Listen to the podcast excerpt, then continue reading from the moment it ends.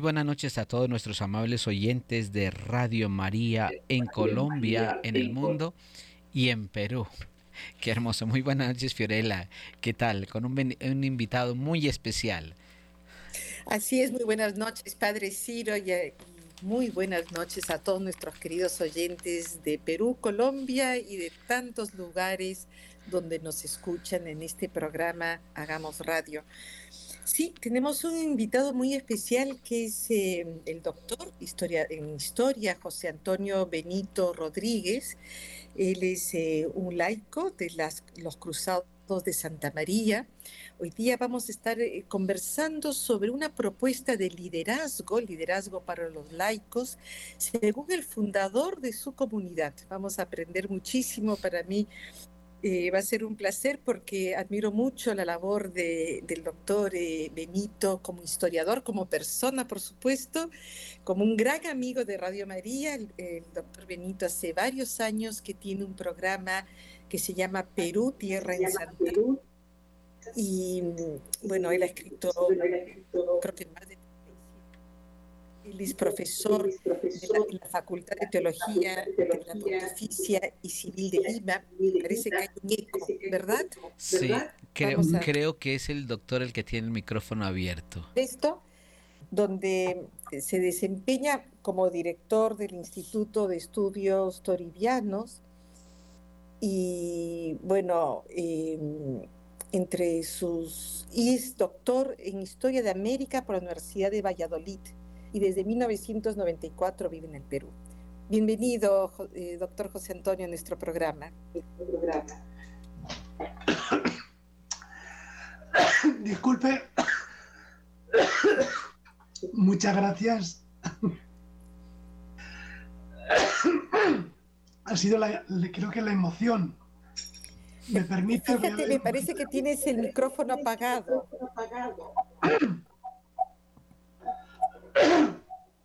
¿Se escucha bien? Perdonen. Ahora sí, ahora sí, muy bien. Ya. Muchas gracias, ¿eh? encantado. que justo, bueno, a veces sucede que, doctor Benito, cuéntenos, usted como historiador nos puede dar el perfil de su fundador, del padre Tomás Morales, que leyendo su biografía es impresionante su recorrido, ¿no? Como laico y después jesuita. Eh, él nace en el siglo pasado en Venezuela, después su familia, de una familia inmigrante española, de ahí regresan a, a España y, sigue la carrera de derecho, ¿no? Y después, bueno, perdone que haga un resumen así tan, tan escueto, pero es impresionante, en su biografía dice que tiene una experiencia que lo hace dejar, ¿no? Bueno, su vocación, y que decide hacerse sacerdote y va y, pide el ingreso donde los jesuitas, en la compañía de Jesús. Sí, exactamente, ¿no? El ya venerable, venerable padre Tomás Morales Pérez nació en Venezuela y a mí me da mucha devoción decir esto porque vive dos años allá, ¿no? Pero ya es venerable y será beato y si es santo eh, se dirá venezolano, ¿no? Aunque luego toda su vida la va a pasar en Madrid, ¿no? Desde 1908 hasta 1994 ya prácticamente en, Madrid, ¿no? Porque eh, procede de una familia de migrantes de Canarias que tenían ahí pues varios negocios con los, con los plátanos y tal, ¿no? Bueno, total, que forma parte de una familia numerosa, a los tres años ya regresa a España y eh, Ahí mm, se va a formar sobre todo al calor de los jesuitas. Estará en el colegio Chamartín. En la actualidad es donde está el Estadio Santiago Bernabéu del Real Madrid, Chamartín.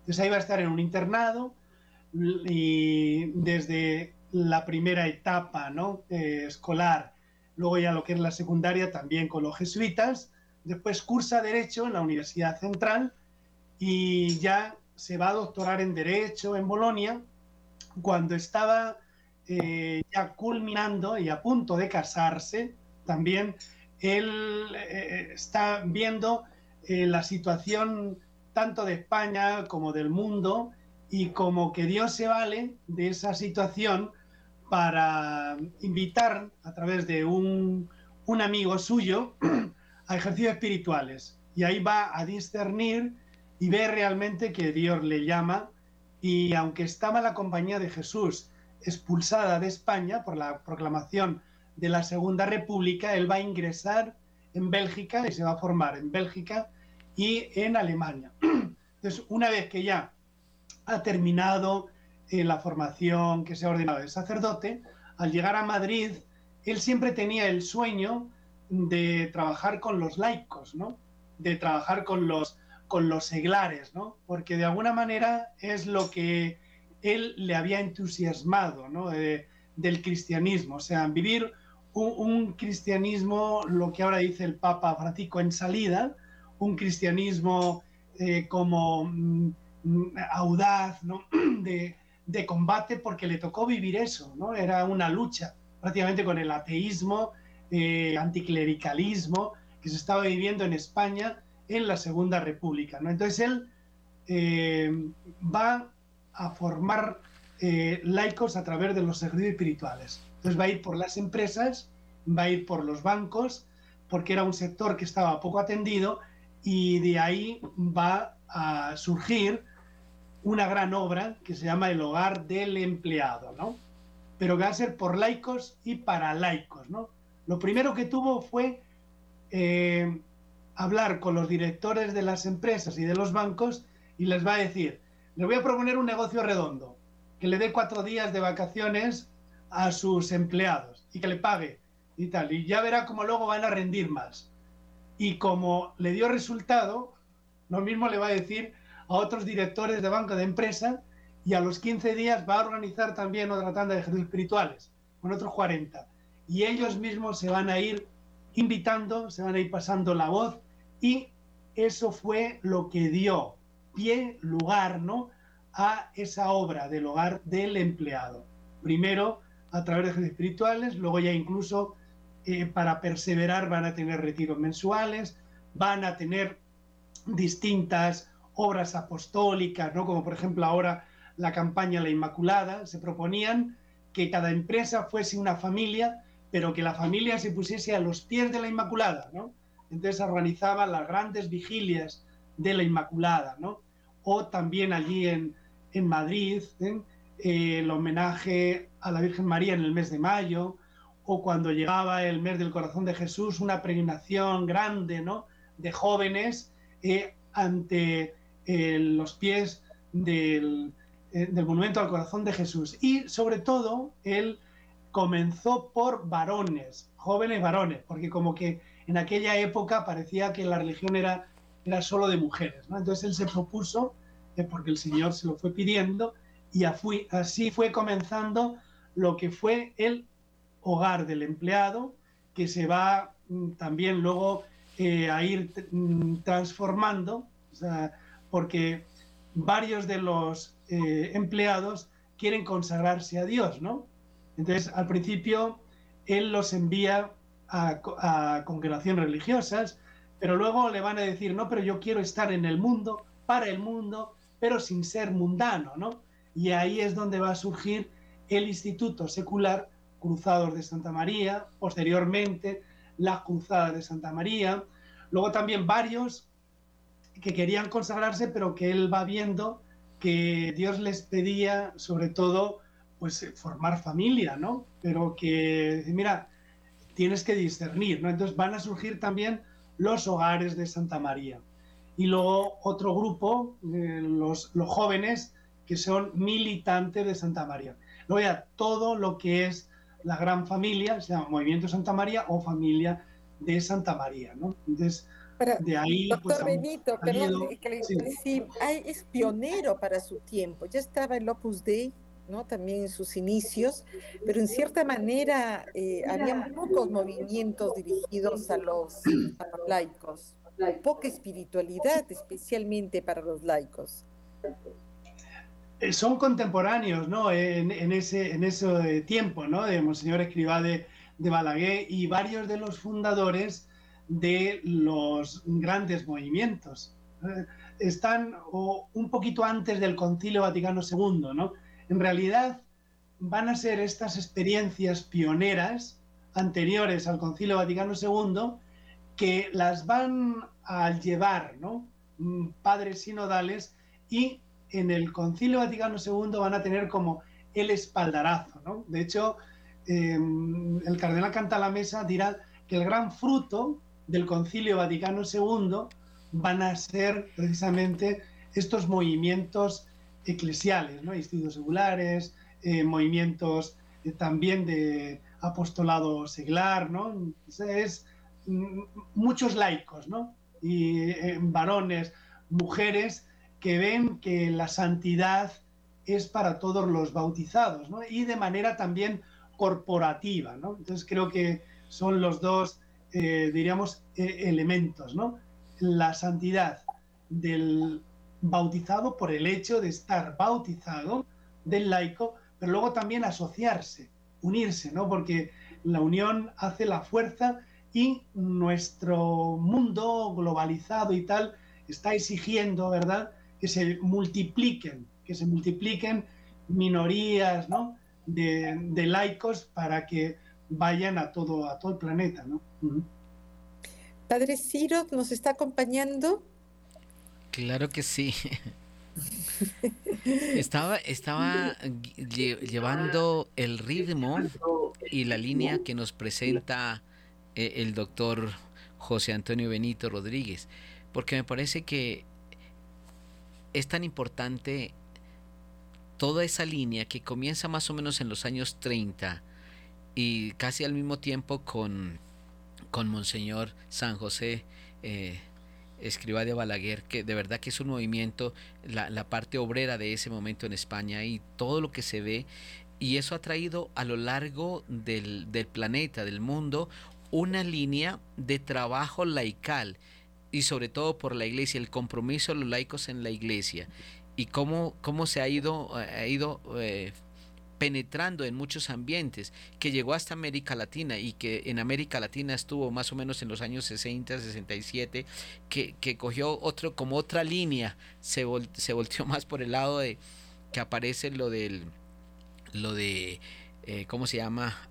Mm, eso fue Puebla, Puebla en el 78, antes de Puebla fue Medellín, y, que ahí se, se, planteó mucho toda esta línea de los... Eh, de los laicos en la iglesia y con su metodología, que algunas eh, personas se desviaron, desviaron la, la, teología por, por, otra cosa social, más social que, que de evangelización. De hecho, de hecho, en el movimiento que fundó el padre Tomás Morales, el hogar del empleado, eh, tuvo un momento mm, como de cruz ¿no? y, fuerte, porque uno de los principios del liderazgo es decir, no convertir el grupo en organización eh, de diversiones y no caer en mesianismos políticos y sociales. Entonces hay un momento en que para salvar el, el hogar del empleado, aquellos que querían como apostar por todo y consagrarse, tienen que dejar ese, ese movimiento, ¿no? Para, para rescatar lo fundamental, porque como que parecía que, que se dedicaban solo a lo social, ¿no? A la obra benéfica de los obreros, de los empleados, ¿no? Y no a una obra mundial, ¿no? Entonces él tiene un principio que es la mentalidad ecuménica en la acción eh, y sobre todo para convertirles en hombres de iglesia. Entonces, para ello, él va a crear incluso una especie como lo que llamaban los cursillos de comillas, en los que va a tener una gran formación a estos laicos, ¿no? Con un mes de ejercicios espirituales, con un tiempo de apostolado, eh, lo que llamaba él la marcha evangélica, que es ir a vivir el evangelio, ¿no? De dos en dos, ¿no? Un gran, un gran apostolado, pero para, diríamos, mantener, ¿eh? mantener la esencia, porque justo en ese tiempo hubo muchos movimientos que prácticamente como que van a desvirtuar, ¿no? Van a desvirtuar eh, incluso el carisma y la esencia por lo que nacieron. Entonces, de alguna manera fue la cruz que le tocó también al padre Morales. Y de hecho, la cruzada de Santa María, los cruzados, van a salirse de lo que es el hogar del empleado. Y el hogar del empleado va a continuar y en la actualidad quedó prácticamente como una fundación social para salvar realmente eh, lo que ha sido todo el movimiento del padre Morales. ¿no? Entonces, muchos mm, diríamos que grupos y tal tuvieron que acrisolarse justamente eh, con esto ¿no? que usted marcaba eh, para, para, ser fieles ¿no? al carisma inicial. ¿no? Doctor Reniti, ¿cuáles serían las propuestas de liderazgo del Padre Morales? ¿Qué, resalta? Sí, el, Padre Morales tiene dos libros fundamentales eh, para la formación de líderes, ¿no? Eh, que los toma de alguna manera del Padre Ángel Ayala. El Padre Ángel Ayala escribió un libro, Formación de Selectos. Del Padre Ángel Ayala van a salir los propagandistas católicos, ¿no? Y uno de esos propagandistas es el padre, el padre Morales. ¿no? Entonces, van a buscar esa formación de selectos. El padre Morales tiene eh, un primer libro que es eh, Forja de Hombres, y ahí tiene como cuatro principios. ¿no? Primero, eh, la exigencia. Entonces, él dirá, no hay que tener miedo a exigir.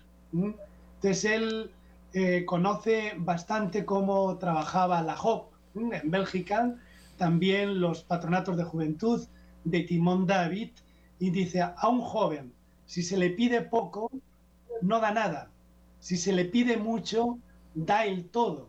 Entonces él mm, vio que muchos jóvenes estaban dispuestos, más dispuestos a entregarse completamente a una consagración que a andar ahí a medias tintas. ¿no? Entonces, no tener miedo a exigir, primer punto.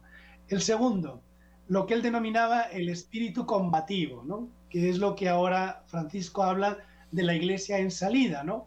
o qué es lo que hacen en Radio María las hormiguitas, ¿no? que es estar ahí continuamente de un sitio para otro, eh, con el apostolado. ¿no? Entonces, el padre Morales multiplicaba así actividades de espíritu combativo. ¿no? Entonces, decir, ya, tú tienes que buscarte al delegado de tu clase, invitarle para el retiro invitarle a poner afiches para la campaña de la Inmaculada.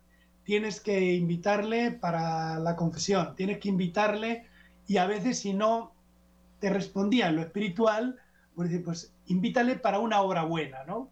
Para el voluntariado, para atender a una persona. Entonces, espíritu siempre eh, combativo, ¿no? Allí en aquel momento, ¿no? En España, pues había pornografía cuando empezaba, ¿eh? pues una campaña contra la pornografía. Una campaña, por ejemplo, cuando en el cine eh, de moralidad, ahí, pues invitaba, ¿no?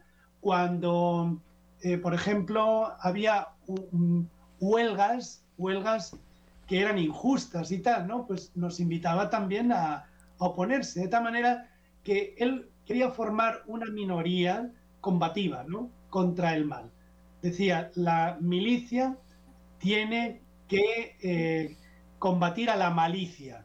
Es decir, el, cristiano, ¿verdad?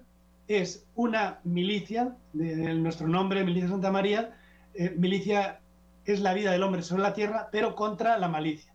Hay que vencer el mal con abundancia de bien. Y ahí está esta obra de María, la milicia de Santa María. Un tercer punto. Frente a la superficialidad, ¿no? Frente, diríamos, eh, a la irreflexión, pues el cultivo de una vida interior, ¿no? Y eh, formar en el, en el joven un, un espíritu creativo que conozca la riqueza que tiene, pero que siempre tenga una oportunidad de reflexionar, ¿no? Entonces, a través de los ejercicios espirituales, de los retiros, de los campamentos, de las reuniones, ¿no? Que haya un espíritu siempre de interioridad, de oración y al mismo tiempo de eh, el examen de conciencia, ¿no? Ver cuáles son mis valores, ver cuáles son mis defectos. Entonces apuntaba mucho a que el líder debería conocer cuál es su defecto, eh, sobre todo el defecto dominante, ¿no? Y cómo eh, tenía que tener una dirección espiritual que le ayudase, ¿no? A combatir ese defecto dominante, ¿no? Y también ver cuál es como la virtud, ¿no? Eh, lo que Dios le ha regalado a cada uno y, también eso potenciarlo, ¿no? Entonces, eh, el cultivo de la reflexión nos conduce a esto. Y luego el cuarto punto insistía mucho en la constancia, no desanimarse por nada del mundo. Y él tenía un lema, ¿no? No te canses nunca de estar empezando siempre, ¿no? No digas que es imposible. Di, no lo he hecho todavía, ¿no? Y María y yo lo conseguimos, ¿no? María y yo eh, eh, mayoría absoluta, ¿no? Él decía eh, mucho, ¿no? Las reuniones es para compartir experiencias y el único error es no actuar, ¿no? Pero siempre eh, estaba animando, ¿no? A ponerse en marcha, ¿no? Estos son cuatro principios fundamentales en el libro del Forja de Hombres, ¿no? Sí, que los cuatro puntos de un líder son la exigencia, el espíritu combativo, el, la, la, vida espiritual. de la reflexión con la vida interior. y, también esta reflexión de conocer sus defectos, sus debilidades y sus talentos. ¿no? Eso es muy importante, estos defectos, doctor Benito, porque muchas veces en el trabajo como que uno trata de presentarse siempre de manera positiva y no, reconoce, y no reconocerlo propios defectos y debilidades. Y el cuerpo es la constancia, Quisiera, quisiera pedirle un favor al doctor que bajara un tricito el volumen porque se, se escucha el eco bastante. Un poquito, apenas que tenga el retorno para que escuche, pero más bajito. Gracias, doctor. Ah. Le he quitado. Eh, eh, creo que es mejor así, ¿no? Cuando, cuando, no, cuando no hablo, eh, le quito el, el audio y mejor, ¿no? Sí. Y luego, em, junto a estos principios hay un libro básico que es el Laicos en Marcha, ¿no? Que de alguna manera desarrollan estos cuatro principios, ¿no? Entonces hay un artículo primero donde habla del hacer hacer, ¿no? Que él dirá mm, siempre, ¿no? vale más eh, hacer hacer eh, a 10 que hacer por 10, ¿no? Porque a veces él ve que el sacerdote como que lo quiere hacer todo, o el organizador como que lo quiere decir, no, hay que saber delegar, ¿eh? y hay que dejar, aunque se equivoque, aunque falle, pero es la única manera de que él sea protagonista, ¿no? De que lo tome como cosa suya. Entonces le daba mucha importancia a, a este artículo, ¿no? Si quiero vivir estos principios delega, ¿eh? hacer, hacer. Entonces ya desde los 12, 13 años, ya tú te vas a encargar de llevar esta reunión, no, tú te vas a encargar de dirigir esto, tal, ¿no? Con el fin de, dar un protagonismo. Luego hay otro segundo eh, artículo que es renunciar a la prisa. A veces como que nos parece que de un día para otro ya tiene que salir, ¿no? Tranquilo, ¿no? siempre nos contaba experiencias de historia de la iglesia en la que pues ha sido años y años, ¿no? Y como para multiplicar eh, minorías, ¿no? Pues hay que ir formando uno a uno, no dejarse encandilar por el número, el fetichismo del número, ¿no? Luego, otro tercero, el tercer artículo es no dejarse encandilar por mesianismos políticos o sociales, ¿no? Como que queremos cambiar, mejorar, ¿no? Y a ver si esto lo transformamos y lo convertimos en un partido, en una asociación. No, hay que ser fiel, ¿no? Eh, a, esta eh, grandeza, ¿no? De, de, objetivo, esa, esa gran eh, mentalidad y no confundir la salvación con liberación política o voluntariado social solamente, ¿no? Entonces, no dejarse encandilar por mesianismos sociales o políticos. El artículo cuarto, no convertirse en organizador de diversiones. Quinto, una amplitud ecuménica en la mentalidad y en la acción. ¿eh? trabajar por la iglesia, no por mi grupito, no por mi eh, capillita, ¿no? no por mi movimiento, no, por toda la iglesia. Y el último punto, él insiste mucho en la primacía de la vida interior. Entonces ahí lo desglosa en dos apartados, ¿no? Eh, permanecer en mi amor, ¿no? He venido para que tengan vida, la tengan más abundante, yo tengo que estar siempre con él y mm, lo último lo desarrolla todo mirando a la Virgen, ¿no? Hay un capítulo que a mí me encanta que dice la responsabilidad de un gozo, ¿no? Y es María, ¿no? Así termina todo. Es una gran responsabilidad lo que tiene el líder, ¿no?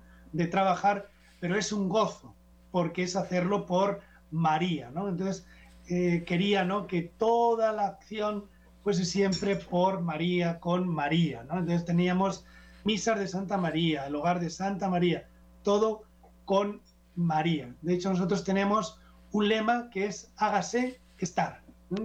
El hágase de la Anunciación y el estar del Calvario. Como que con María lo tenemos todo. Qué puntos tan interesantes para un líder. Eh, es, es, importante de pronto mirarlo porque hoy hay una cosa importante en la sociedad y perdone, eh, me meto en esto, pero ya el líder, vamos a ver, el líder católico, los líderes a veces como que separan lo laboral del compromiso cristiano que tenemos. Entonces, y si uno se mete a, hacer tantas cosas, tanto en lo en lo laboral dicen, se volvió activista y dejó la evangelización a un lado. O lo contrario, o nos encerramos demasiado en lo religioso que descuida lo, otro. Entonces hay una crítica social en este momento. Si, el, si trabajamos bastante metidos con la iglesia, oiga, se volvió rezandero, se volvió tanto, o lo contrario. Y esa situación me parece que, que nos está haciendo daño. Pero es que al mirar estos puntos, estos seis punticos, me parece que ese es el compromiso de toda la humanidad, eh, mirando a Cristo y teniendo a Cristo como centro y a la Santísima Virgen apoyando en este trabajo. Que, pienso que eh, es muy importante el equilibrio, ¿verdad? Sí. El tener ahí como como un equilibrio y esto creo que lo da mucho el, el, estar en un grupo, ¿no? la pertenencia a un, a, un grupo. Entonces es muy importante, sobre todo en el tiempo en el que estamos viviendo. ¿no? O sea, el líder, el joven, debe tener un, un, guía. Nosotros, el padre Morales insistía mucho en un guía laico que le conozca más de cerca en lo, en lo profesional, en cuanto a a su horario, en cuanto a sus valores humanos, y luego también un director espiritual, ¿no? que va más en el tema de los sacramentos, que va más en el tema vocacional, e incluso él insiste mucho en que tendría que haber como una dupla, ¿no?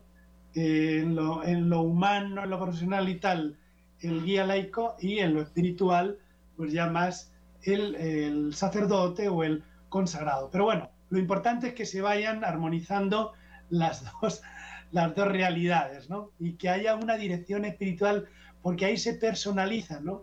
Porque hay líderes que se pueden quemar, quemar mucho, ¿no? Y, en el, y, se quedan a veces en el activismo, ¿no? O a veces incluso en un figuretti, y uno tiene que irle marcando, ¿no? Eso se ve mucho a veces, ¿no? En los, en los grupos, ¿no? Bueno, es que ya han nombrado a otro, y ya, bueno, pues no tienes por qué estar en la cabeza, a lo mejor tu liderazgo eh, ahí en ese momento tiene que estar más en vida, en vida oculta, ¿no? Y en, y en, hacer, en hacer familia, ¿no? Entonces es muy importante, ¿no? El, el, equilibrio y sobre todo ese aire de familia que debe haber en todos los, en todos los grupos, en, en todos los movimientos, ¿no? En todas las asociaciones, ¿no? Doctor Benito, ¿cómo, primero de todo, ¿cómo usted llegó al Perú? Miren, yo, yo desde niño, la verdad, estaba soñando en venir a América. Como que pensaba que ah, me estaban esperando mis hermanos, por la historia, ¿no?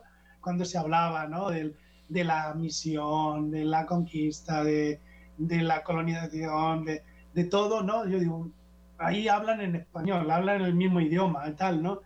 Y yo de niño también pues ayudaba a los misioneros y tal, ¿no? Entonces yo siempre tenía el sueño. Entonces aquí en mí se dio, se juntaron las el hambre con las ganas de comer, porque luego hice historia de América, ¿no? Entonces me ha encantado siempre la historia de América. Yo soy doctor en historia de América, ¿no? Y de hecho, eh, el centro donde estudiamos es en la Casa Colón, donde murió Colón.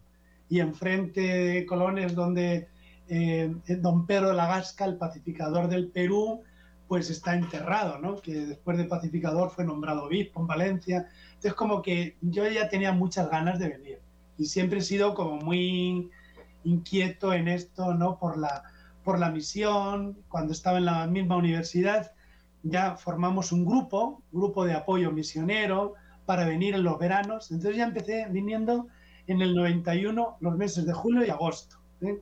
con los grupos de apoyo misionero, para apoyar en otro. Y cuando terminé la tesis doctoral, en el 94, justo el año en que falleció el padre Morales, partió, eh, hice un mes de, ejercicios espirituales. Y justo cuando fallece, pues yo termino la tesis doctoral y lo que yo estaba deseando me envían también, ¿no? Entonces vine a Arequipa, que ahí teníamos un, un hogar, y estuve desde el 95 al 99, y luego ya en el 99 vine aquí a Lima para abrir una, una casa y es donde estoy, ¿no? pero, perdón, eh, pero en el Perú ya existe, usted ya, era, ya formaba parte del Instituto Sí, sí, sí, sí, sí. Ya estaba. Aquí llegamos en el año 86.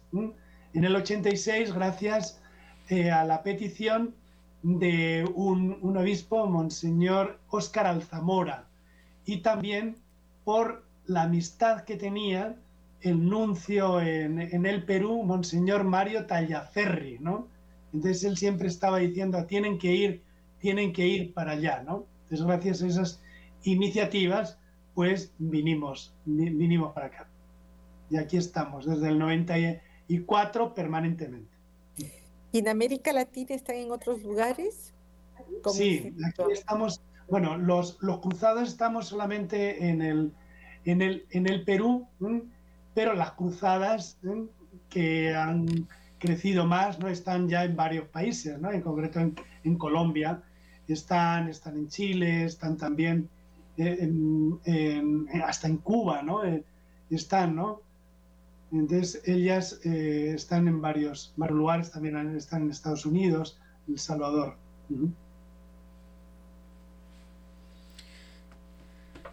Muy bien. Eh, ah, aquí en Colombia, escuché que están acá, en Colombia.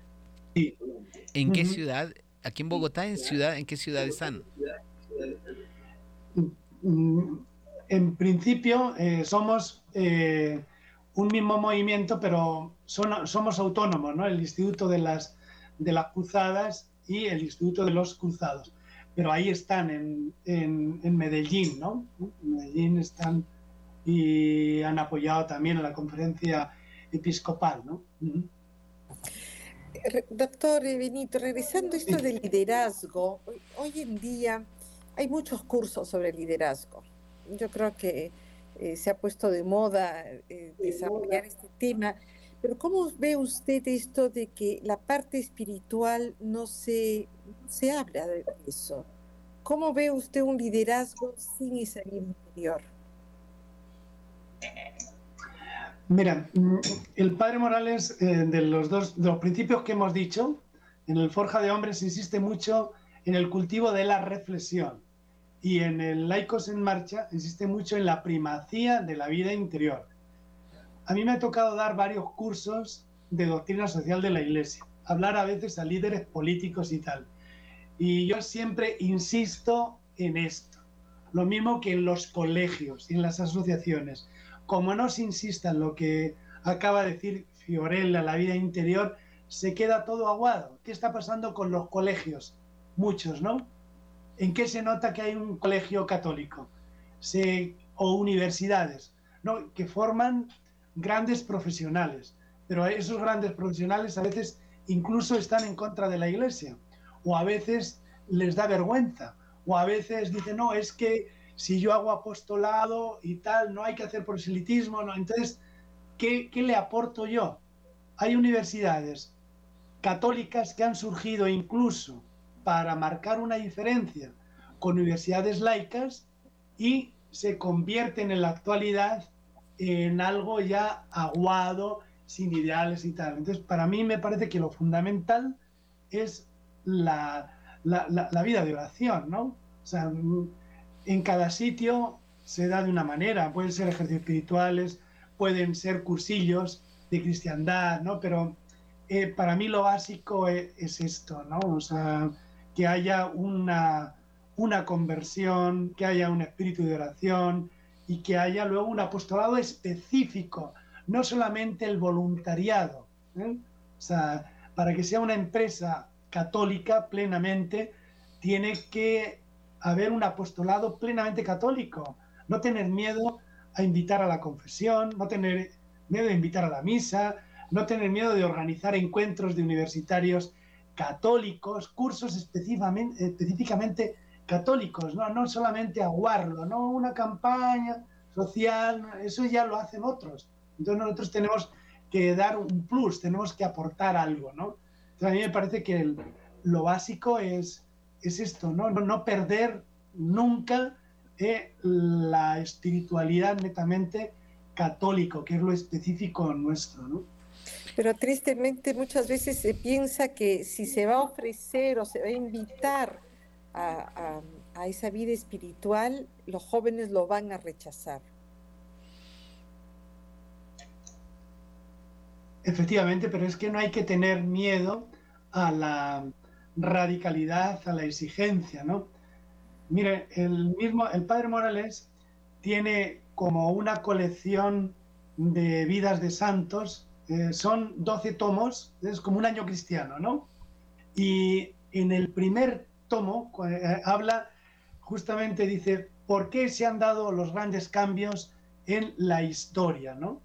Dice, porque siempre ha habido una, una minoría, una, una, una minoría que ha sido consciente de que se puede convertir el mundo, de que, se, que puede cambiar, ¿no? si nos unimos a Dios. Y para Dios no hay nada imposible, ¿no? Entonces, em, creo que está ahí, ¿no? En la fuerza de esas convicciones, ¿no? Entonces, cuando se ve realmente eh, a una minoría, ¿no? Que vibra, que vibra con este ideal, ¿no? Y que convence, siempre hay personas que se van a, a unir, ¿no? Y de hecho, ¿Cuáles son los grupos que tienen como más vocaciones en la actualidad en la iglesia? Pues suelen ser los más exigentes, ¿no? Los que no tienen miedo a pedir el todo, ¿no? Los que están ahí como dando concesiones y tal, y bueno, para eso no me, no me complico, para eso me voy a otro sitio, ¿no? Entonces creo que es muy importante no tener miedo a pedirlo todo, ¿no? Porque Cristo es el que lo, pide y el que lo, y el que lo da, ¿no? Mire, perdón, Fiorella. Sí, Padre Ciro, ¿no? Mire, es que eh, estaba pensando en tu pregunta, Fiorella, y en la respuesta del doctor por, por lo siguiente. Resulta que hoy hay muchos líderes y hay eh, cursos de liderazgo, pero el liderazgo está eh, fundamentado o está más bien orientado al éxito económico, al éxito social, a tener autoridad por el poder y no por el servicio. Está orientado muchas veces a ganar el mundo, pero aún a costa de la propia fe. Uno lo siente hoy en el ambiente. Muchos líderes, líderes políticos, En cada profesión hay líderes. Pero nadie se quiere comprometer, mirar desde la parte interior, desde el interior espiritual, desde esa vida interior espiritual en relación a Dios. Y como que hay una separación. De lunes a viernes trabajo para mí o a sábado y el único día que le dejo es al Señor es el domingo. Y eso, porque ya no se ve. Entonces es como, como si fuera una, eh, como si estuviéramos encasillados. Todo esto es para mí, pero únicamente le dejo un poquitico si me sobra, si me alcanza el tiempo. Entonces el liderazgo nos lo están llevando a eso yo veo aquí líderes aquí en mi país y veo líderes en todo el mundo, pero muy separados, muy desligados. Entonces, ¿cómo podemos enfrentar una realidad cuando uno como sacerdote o como cristiano comprometido lo rechazan? Porque uno quiere formar a estos, estos líderes, pero lo rechazan. Ah, esto es de iglesia, esto no, no, no queremos. Y más ahora, en un ambiente como el que estamos viviendo actualmente, es muy difícil.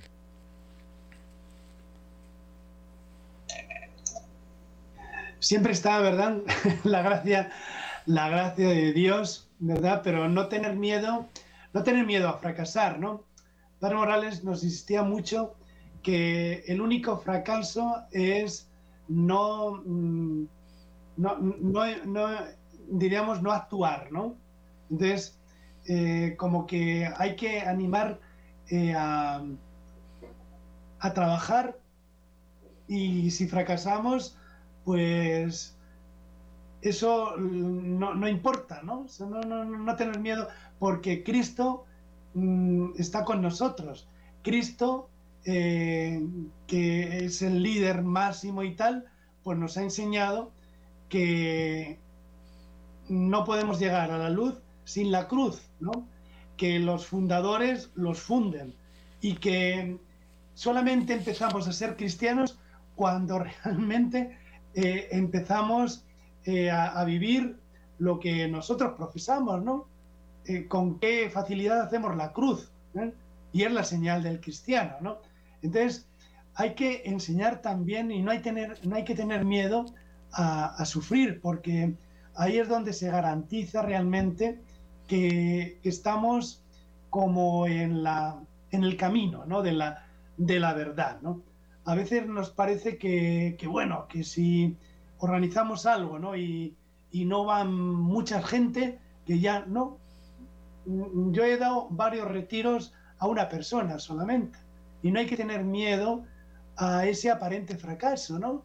Y a ponernos en marcha. A veces, por ejemplo, en Radio María, ¿no? A veces se ningunea ¿eh? a Radio María, ah, esto es para las abuelitas, eso y tal. Digo, ah, tú piensas esto. Y yo lo he escuchado al sacerdote, ¿por qué no haces tú algo para, para marcar la diferencia? ¿no? no, es que esto es solamente otro, ¿eh? otro programa para que llegue a ese, a ese segmento, ¿no? Entonces, no tener miedo también al qué dirán, ¿no? Y al ese aparente fracaso, ¿no? Sino decir, adelante, no digas que es imposible, di, no lo he hecho eh, todavía, ¿no? Porque a veces es muy fácil como ir simplemente con los aparentemente ganadores, ¿no? Los, por ejemplo, institutos seculares son poquísimos en el mundo y de varones menos. Entonces, yo me podría apuntar al ganador, ¿no? De, bueno, pues ahora lo que está de moda son los grandes estos movimientos y tal, ¿no? No, yo tengo que ir donde Dios me llama. A Carlos de Foucault ¿eh? le mandó a una misión muy, muy, clarita, ¿no? Que es a trabajar ahí en el Sáhara y tal, y cuando ya aparentemente fracasó, entonces es cuando triunfó. Y luego vinieron las obras. Yo estoy ahora eh, como historiador eh, estudiando al padre Luis Bola, ¿no? Él se murió, salesiano, misionero entre los Ashuar, ¿verdad? Entre Ecuador y, el Perú, y solamente ha habido uno que le ha seguido, ¿no? Que ahora está el padre Diego Clavijo, ¿no? Pero gracias a él, la iglesia Ashuar es una realidad. Gracias a que él ha seguido, seguido y seguido, y ha estado ahí 50 años. Entonces hay que también animar, ¿no? A, las, a los jóvenes y a las personas y que no pasa nada porque se fracase aparentemente, porque a lo mejor haya menos, ¿no? Entonces, yo creo que a veces hay como, no sé quién decía, ¿no? Eh, eh, que el peligro de, nuestro cristianismo actual es como convertirlo, ¿verdad?, en, eh, un cristianismo sin cruz, ¿no? convertirlo como en un, no sé, como en, algo... Triunfalismo, se podía decir. Sin, ningún, sin ninguna exigencia, ¿no? decía Charles River que queríamos hacer como, como una chocolatina, ¿no? Así, ¿no? Todo, todo, todo light, todo light, ¿no? Hay que, el cristianismo, eh, no podemos eh, arrancarle las páginas, ¿verdad? Eh, que en el Evangelio nos hablan de, cruz. un cristianismo sin cruz es que no existe, ¿no? Entonces no hay que tener ningún, ningún miedo, ¿no? A, a, exigir, ¿no? Y los jóvenes, cuando realmente lo viven, pues lo entienden perfectamente, ¿no? Doctor Benito, Padre Ciro, nos faltan pocos minutos, pero ¿qué les parece si damos la posibilidad a nuestros oyentes de comunicarse por teléfono o por WhatsApp, aunque tengamos cinco minutos eh, restantes? Para el Perú pueden llamar al 01 2048 720 y el WhatsApp 914 05 11 11. Padre Ciro, en Colombia. Siempre se me queda la, la hojita de los números. Siempre. Bueno, mientras, mientras llaman a Perú voy a buscar la, los números, sí. Vamos, mientras esperamos si alguien llama o escribe, seguimos conversando, doctor Benito. cuál es su labor en, Lima como, como instituto? usted es profesor en, diferentes eh, facultades, pero como su instituto, ¿qué labor eh, realiza en todo lo que usted ha estado mencionando? Lo, lo propio de los lo propio de, todo instituto secular, ¿no? Es, eh, primero ser, ser fiel, ¿no? A esta llamada nueva, ¿no? Que es eh, que los laicos vean que tienen eh, un, papel fundamental en la iglesia, ¿no? Entonces, mm, simplemente con convivir, convivir su profesión, que cualquier laico que, lo vea, decir, oye, eh, la misión es, eh, diríamos, de lo más atractivo, ¿no? Porque es ser santo donde Dios me plante y eh, a través de mi profesión, ¿no? Entonces es estar en el mundo, no tengo que ser un brazo largo del, del, sacerdote, ¿no? Yo, por la profesión que tengan, mm, yo soy historiador, ¿no? Hay otros que son ingenieros, hay otros que son barrenderos, hay otros que son eh, chef, otros que son políticos. Mi profesión se tiene que convertir en una misión. Entonces yo no tengo que eh, estar añorando pues hacer la lectura de la misa, eh, que me dejen la humilía en la misa, que me dejen ahí un plan, no. O sea, yo tengo en mi profesión convertirla en una misión santa, donde Dios me planta, ahí yo tengo que florecer. Entonces, eh, aunque solamente estuviese yo en el, en el Perú o en otros lugares, porque los laicos consagrados en los seculares es una minoría, somos poquitos, sobre, todo los, sobre todo los varones. Entonces, podríamos tener como ese peligro, ¿no? Es que como no somos muchos, no, no, no. Si es que a mí no me, no me importa. Yo lo que tengo que ser es santo donde Dios me pone. Soy historiador, eh, pues tengo que intentar ser el mejor historiador, ¿no? En las clases, en la investigación. Si luego tengo tiempo también de apoyar en medios de comunicación y eso, pues también adelante. Si puedo apoyar también, ¿no? Eh, aparte de, mi profesión. Yo, doy, por ejemplo, retiros hasta sacerdotes o, a laicos pero eso ya siempre es secundaria. La esencia ¿eh? y la misión de un laico consagrado es su profesión, su profesión donde Dios le plante. Y aunque esté enfermo y tal, es esa vida consagrada laical, ¿no? Que luego ya nosotros, por ejemplo, en el grupo de, de los Cruzados de Santa María, tenemos en torno nuestro a un movimiento, que es el movimiento de la Milicia Santa María, ¿no? Entonces, todos los mm, jóvenes que quieran venir, ¿no? Pues saben que los sábados tienen ahí una reunión, ¿no? De, formativa en Misa Santa María, tienen también un círculo, hay también a veces misiones, ¿no? Para trabajar con ellos, ¿no? Ahora llega la campaña de la Inmaculada, ¿no? Entonces, con la campaña de la Inmaculada vamos a tener una gran vigilia el día 7.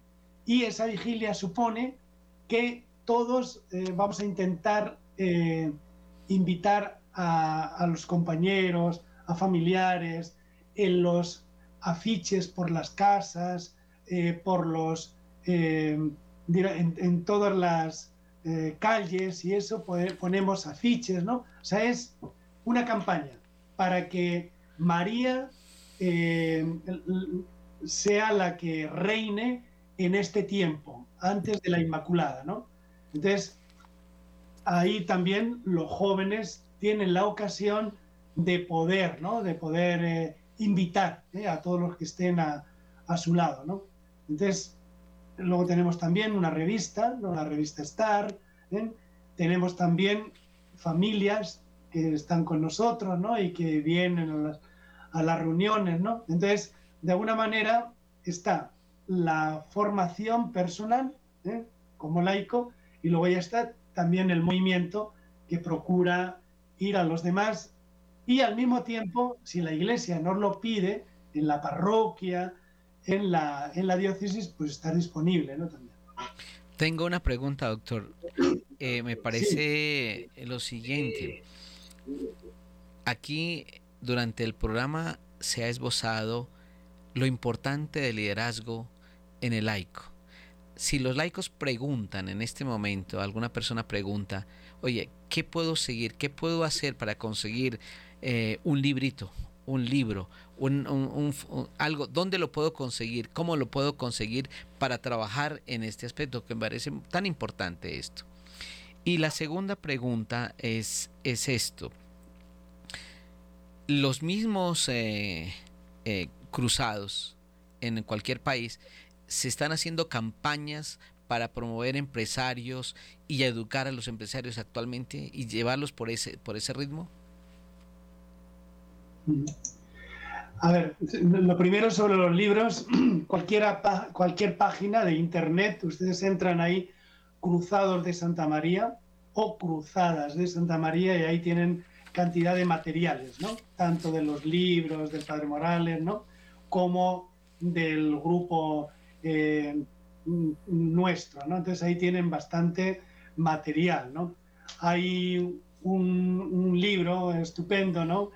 Que es Profeta de nuestro tiempo, donde se habla de la biografía del Padre Morales, ¿no? Ahí también viene eh, en, otro, en otro momento, ¿no? Lo que es la mm, beatificación que se está preparando, ¿no? Por si quieren seguir, ¿no? Y ahí vienen mm, bastantes eh, materiales, ¿no? Sobre el fundador, sobre el venerable padre Tomás Morales y sobre el movimiento, ¿no? Eh, y hay libros fundamentales, como he dicho, Forja de Hombres, Laicos en Marcha, ¿no? Que son los fundamentales. Luego, sobre lo que eh, me comenta, ¿no? padre, hay varios movimiento, ¿no? Por ejemplo, Laicos en Marcha, la semana pasada, por ejemplo, tuvimos ahí varios talleres, ¿no? Y ahí en, eh, en esos talleres hay para empresarios, hay también para profesores, hay también para familias, hay para jóvenes. De vez en cuando se organizan ¿no? estos movimientos, ¿no? movimientos laicos en marcha.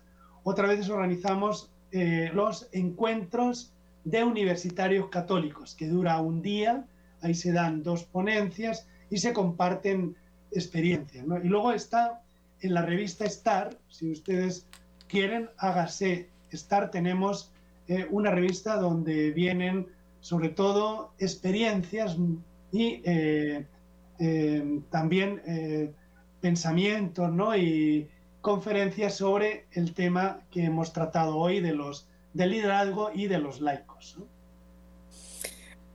Bueno, Padre Ciro, creo que tenemos que empezar a dar fin a este programa. Sí, hermoso el programa.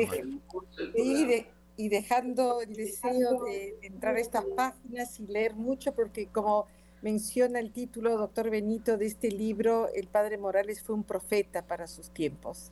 Y eso lo sentí apenas empecé a leer su vida y ahora escuchándolo me venía esa palabra, ¿no? Y creo que es como lo describe y, y es un... Eh, es un desafío, ¿no? Para cada uno de nosotros, porque, como usted decía, primero de todo vivir la santidad como laicos, ¿no?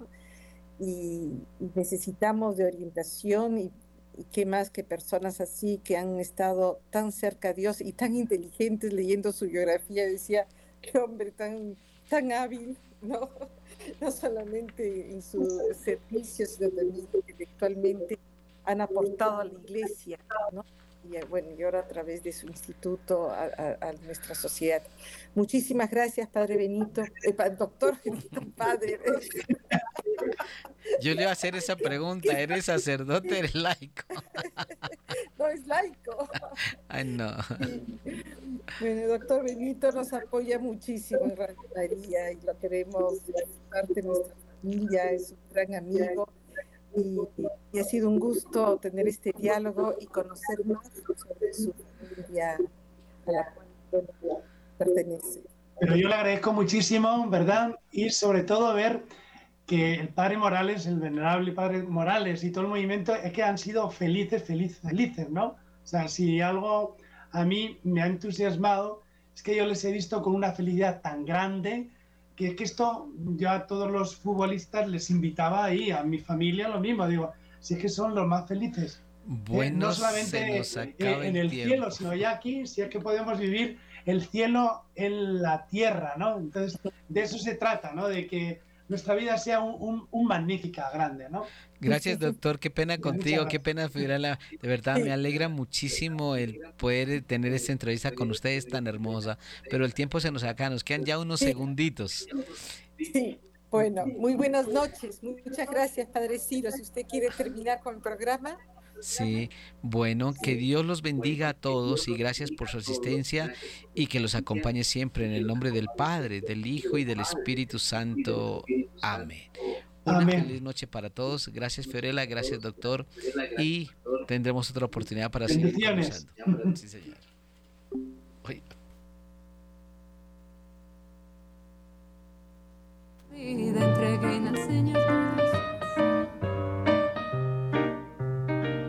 ¿Amas a Dios sobre todas las cosas?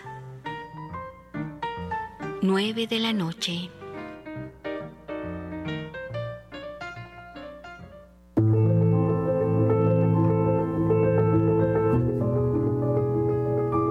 Toda la oscuridad del mundo no puede apagar la luz de una sola vela.